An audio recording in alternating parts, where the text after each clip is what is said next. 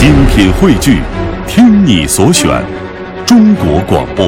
radio.dot.cn，。各大应用市场均可下载。徐特立，字师陶，一八七七年生于湖南长沙县的一个贫苦农民家庭。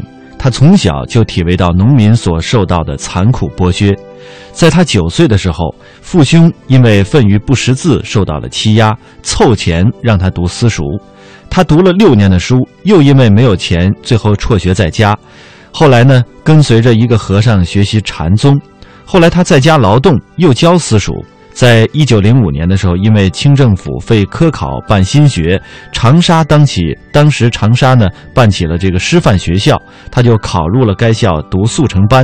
毕业之后又当高小的教员，后来又应聘到长沙周南女校当老师。一九一一年，辛亥革命爆发，徐特立积极参加湖南起义，被推为长沙副议长。第二年，又任省教育司的科长。他一身清正，进入官场之后，顿觉黑暗无比。不久返回教育界，任长沙师范学校的校长。一九一九年，国内兴起了赴法国勤工俭学的热潮，年已四十二岁的徐特立也报名前往，成为年纪最大的留学生。在法国的四年间，他边做工边学法语，后进入巴黎大学学习自然科学。回国之后，他任长沙第一女校的校长，被公认为是湖南的教育界名流。他学通俄语之后，系统研究了马列主义，并同吴玉章、瞿秋白共同研究了汉语拉丁化拼音。在一九二七年的五月，徐特立经他的学生李维汉介绍，在武汉加入中国共产党。不久之后，他又与林伯渠、张国基等人辗转到江西，参加了著名的南昌起义。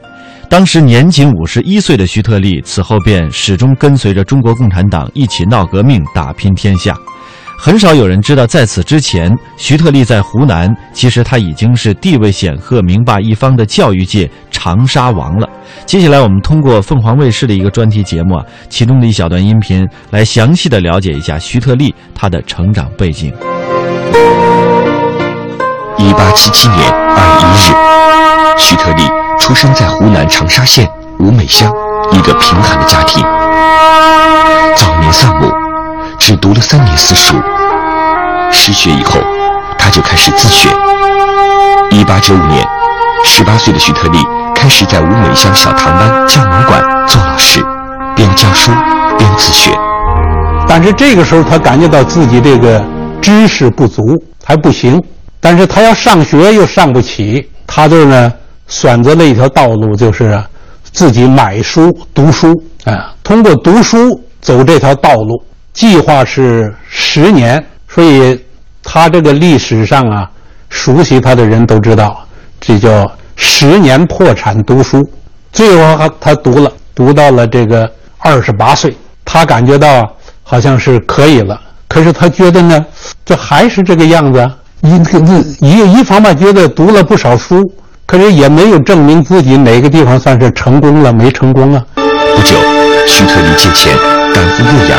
参加清朝最后一次会试，厚积薄发的他，在众多考生中，终于脱颖而出，金榜题名，名列第十九位。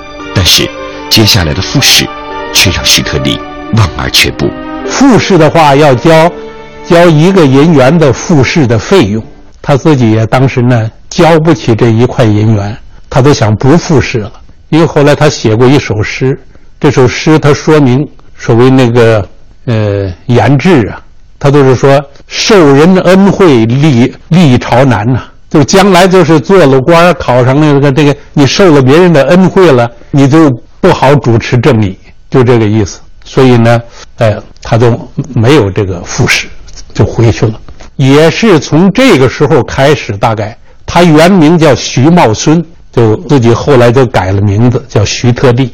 这个特立就叫。特立独，他当时讲的叫特立独行，高洁自守，就是高尚的情操。一九零五年，徐特立创办了漓江高等小学。一年后，在周南女校做教师的他，后来还兼任这个学校小学部的校长。徐特立还身为长沙修业学校校董兼教师，经常给这个学校的师生做实事报告。湖南境内的一些进步青年闻讯后，也纷纷赶来驻足旁听大概是一九零九年，毛泽东初到长沙，啊，他说后来才知道这个讲演的人就是徐特立，说他后来又是我上第一师范的时候的先生，就讲什么呢？实际上就是个现在来讲就是个做实时报告，就讲当时这个外国人如何欺负中国人，这样他非常愤慨。他讲到这个时候啊，心情非常激愤，他都跑到那个厨房里去，大概可能讲演的那地点离厨房不太远，拿了一把菜刀，当众就把自己这个左手的一个小指砍断了一截。但当时他就就就就是书里边写下了那个“初出大陆，恢复中华”这么八个字，他当时是 fund 导的。人物穿越时空。人生启迪智慧，人文润泽心灵，人性彰显力量。香港之声，中华人物，为你细数那些被历史记住的名字。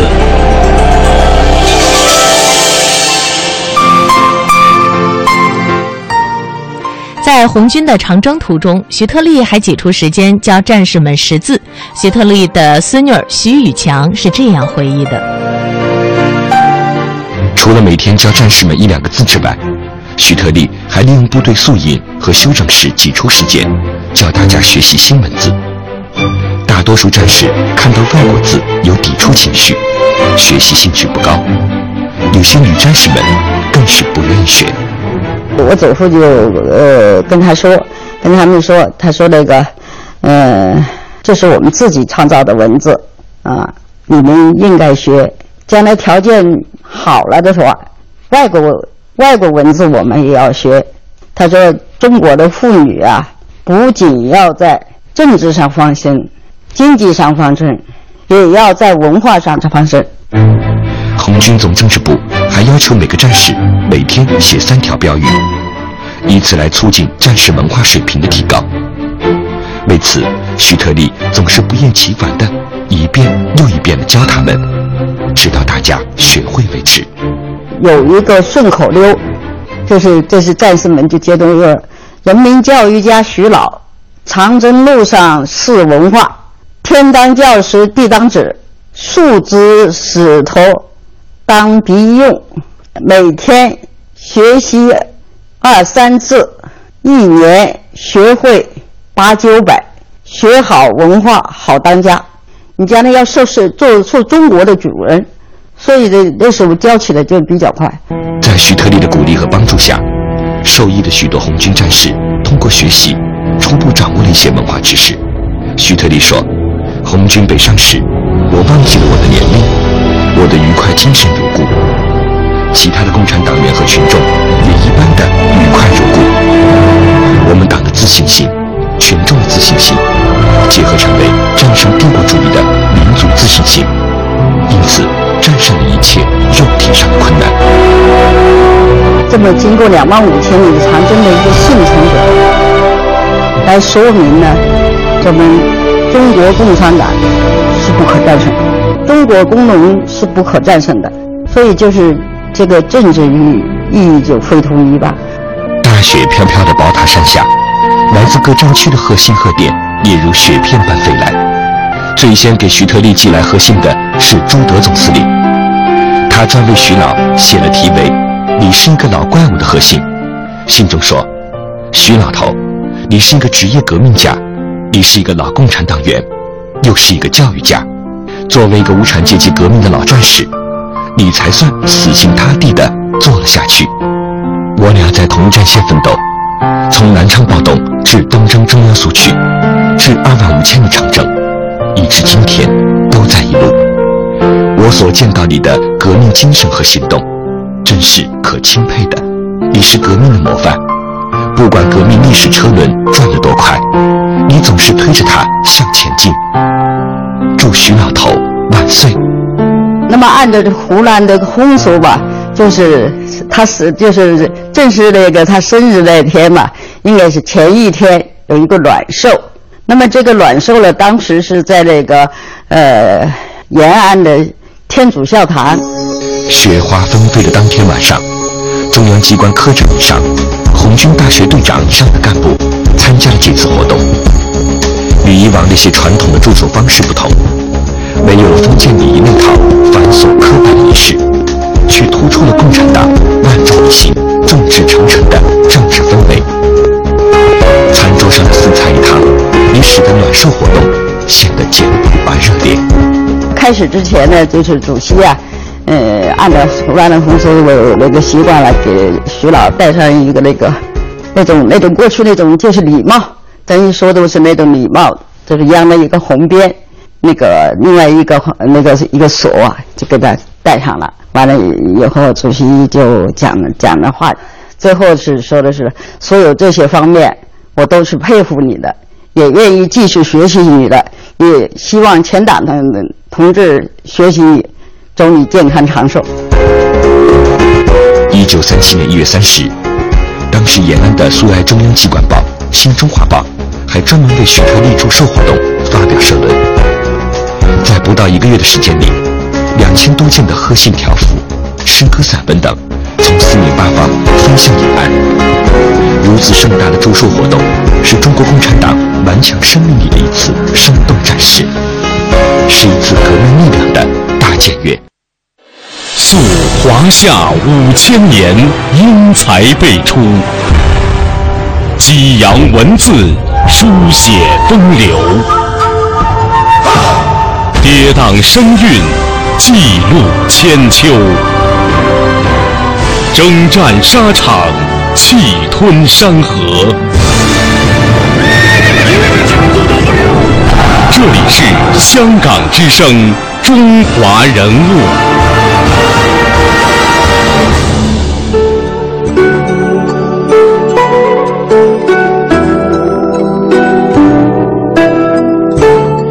在刚刚的音频当中，我们了解到了徐特立在空余的时间还要教战士们识字。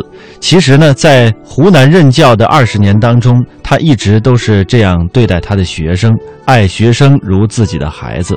他任师范校长的时候呢，就将自己的月薪与校内的主任同样定为二十元，还经常接济一些穷学生。我们大家都很熟悉我国国歌的作词者田汉，当时田汉入学的时候还买不起蚊帐，徐特立便送了他一顶，而他却把自己的家小都安排在乡下，以节省开支。逢假日回家的时候，他要步行往返八十公里。一次在茶叶的时候，徐特立发现有新生烂脚，呃，发出了呻吟。于是呢，他亲自给他们打水、洗脚、上药。这件事情传出之后，一些教师认为啊，有些太失校长的身份了。学生们对他更为敬仰。毛泽东曾经这样说过：当时最敬佩两位老师，一位是杨昌济先生，也就是后来徐特立的岳父；另一位就是徐特立。徐特立一生勤俭，追求理想，而从不为口腹所折腰。赴法国之后，他积极支持学生组织反对中法反动派的活动。国内军阀政府为了笼络他，通过使馆告知可给一个赴法考察的名义，每年有一千块大洋的薪俸。徐特立对此嗤之以鼻，仍在钢铁厂勤工俭学，给干重活有困难的同学们做饭。一九三七年抗日战争爆发之后，徐特立以八路军驻湘代表的身份从延安返回到长沙，一时城内轰动，每日前来拜访探望者数以百计，其中有不少还是亲朋故旧。徐特立热情地向他们宣传党的政策，终日长谈。不过，为了节省办公经费，只招待茶水，而从不请人吃饭。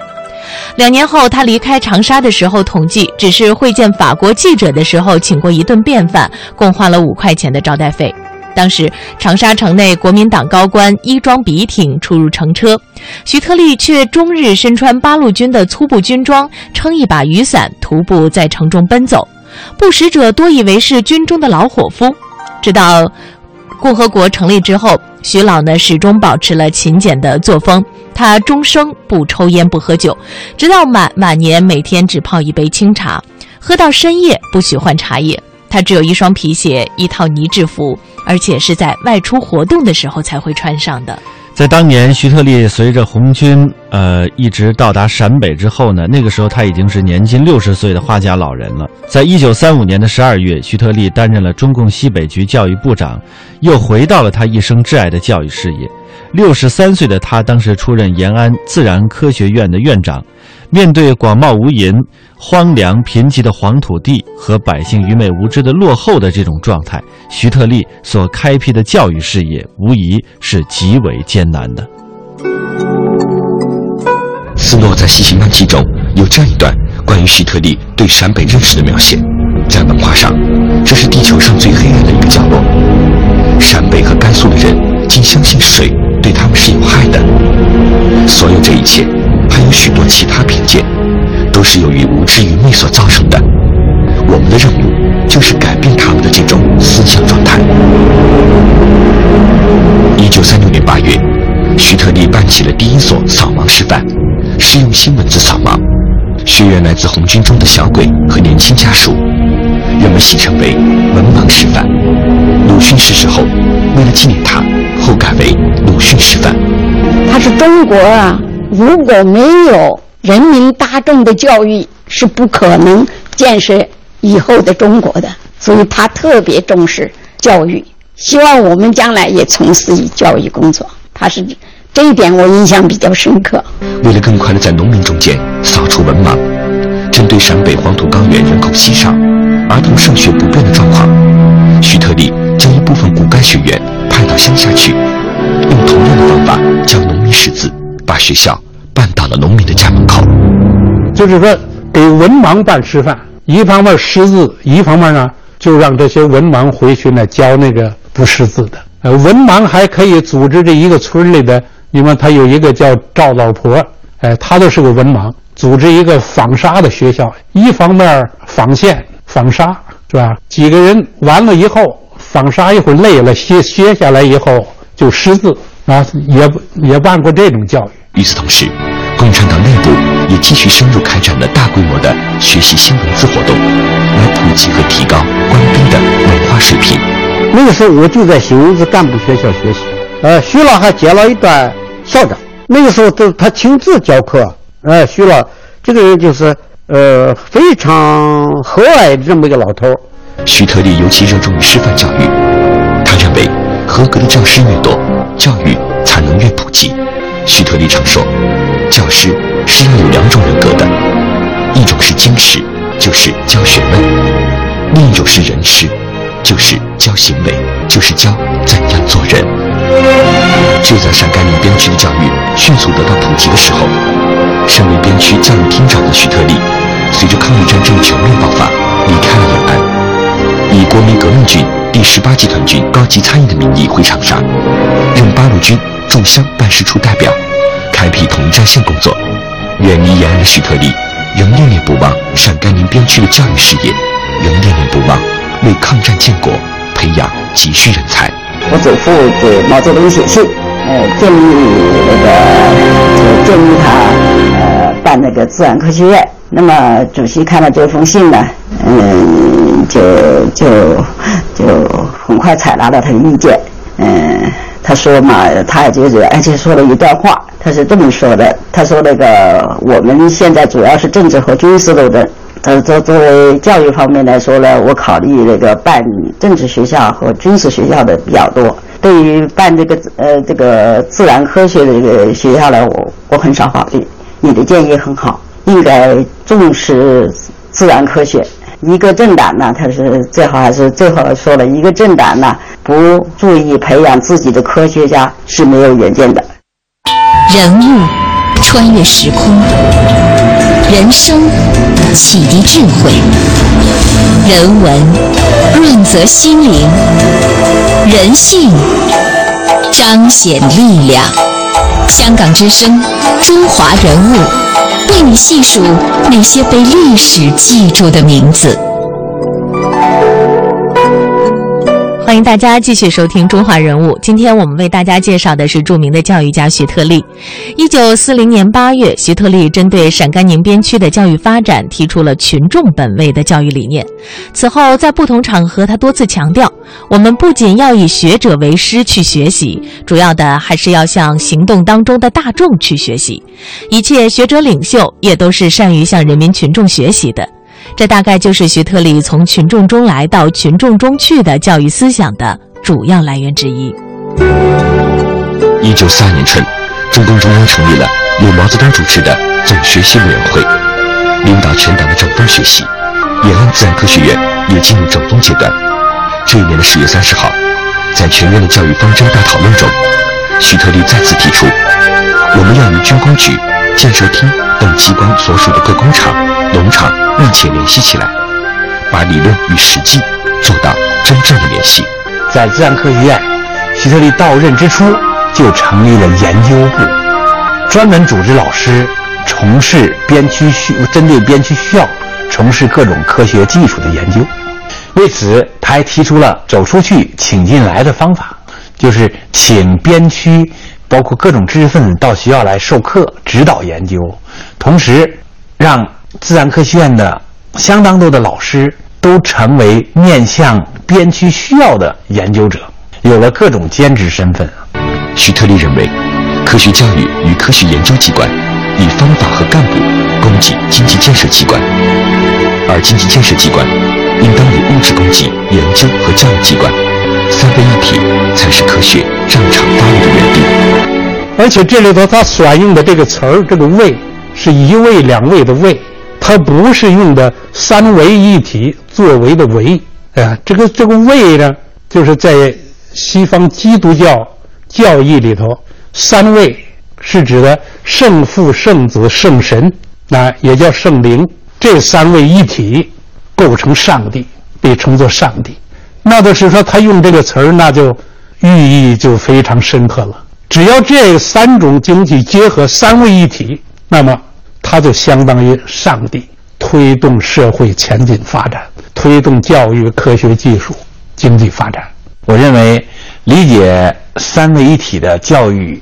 思想教育理念，呃，应该理解这样一种教育思想、教育理念的核心，它是提出了为教育要为社会生产服务，要为社会发展服务，要为群众服务的这样一个理念。徐特立提出三位一体的教育理念，适逢共产党的生存环境处在最为险恶的1942年之时，真是令人无法想象。而这一时期，共产党培养出来的抗战建国的精英。也足以证明徐特立的这一教育思想是多么的具有前瞻性和正确性。这样一种论述，作为一个教育家是非常难的。孔夫子讲过：“其身正不令而行，其身不正虽令不从。”我认为徐特立实践了这种中华民族的身教重于言教的这样一种光辉的思想传统，他立到了。在徐特立的带动下，以延安自然科学院为骨干的师生们，与来自全国各地的知识青年一道，积极投入到校办实习工厂的研发产品中去，投入到推广农业生产技术的劳动中去，用自己勤劳的双手，收获了可观的物资和资金，改善了边区的生活条件，终于度过了一道道难关。那我们自然科学院的老师。帮助那个当时的化工厂生产出了火柴。呃，开始时候是点那个棉籽油灯，我刚才不说那个小油灯吗？后来呢，延长那个石油出来了，这里有煤油灯了。可煤油灯没有灯罩，那烟啊，熏的那这鼻子的都是黑的，后来连墙都熏黑了。毛主席也使的那个灯，那怎么办啊？得想办法生产灯罩。呃，生产灯罩也是我们就是刚才说的那个徐老最喜欢的四个青年教师之一林华，他实验试制灯罩，他的条件就是一匹马。徐老告诉他大胆干，有问题就找我，啊，出了问题我负责。这样生产出了灯罩。毛主席首先鼻子不黑了，用上灯罩了。我们做实验三角瓶什么的慢慢也都有了。溯华夏五千年，英才辈出；激扬文字，书写风流；跌宕声韵，记录千秋；征战沙场，气吞山河。这里是香港之声，中华人物。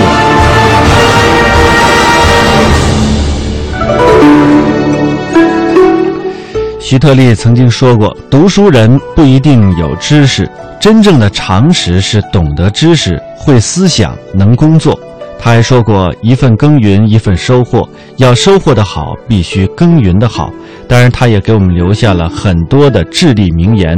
今天的中华人物，我们带您走进的是二十世纪著名的思想家，同时他也是伟大的革命教育家徐特立。